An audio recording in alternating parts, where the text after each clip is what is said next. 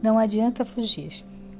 Qual o saber que procuras? Pergunta minha velha sentada em um banco na praça ao me ver passar.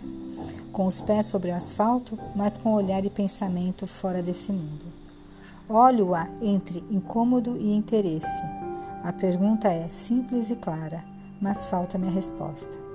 A boca abre, a língua estala e estanco. Não há som a se articular. Diante do meu silêncio, ela insiste. Eu respondo com um meio sorriso. Sigo adiante, procuro um café. O atendente me assusta. Pergunta-me que tipo de café quero.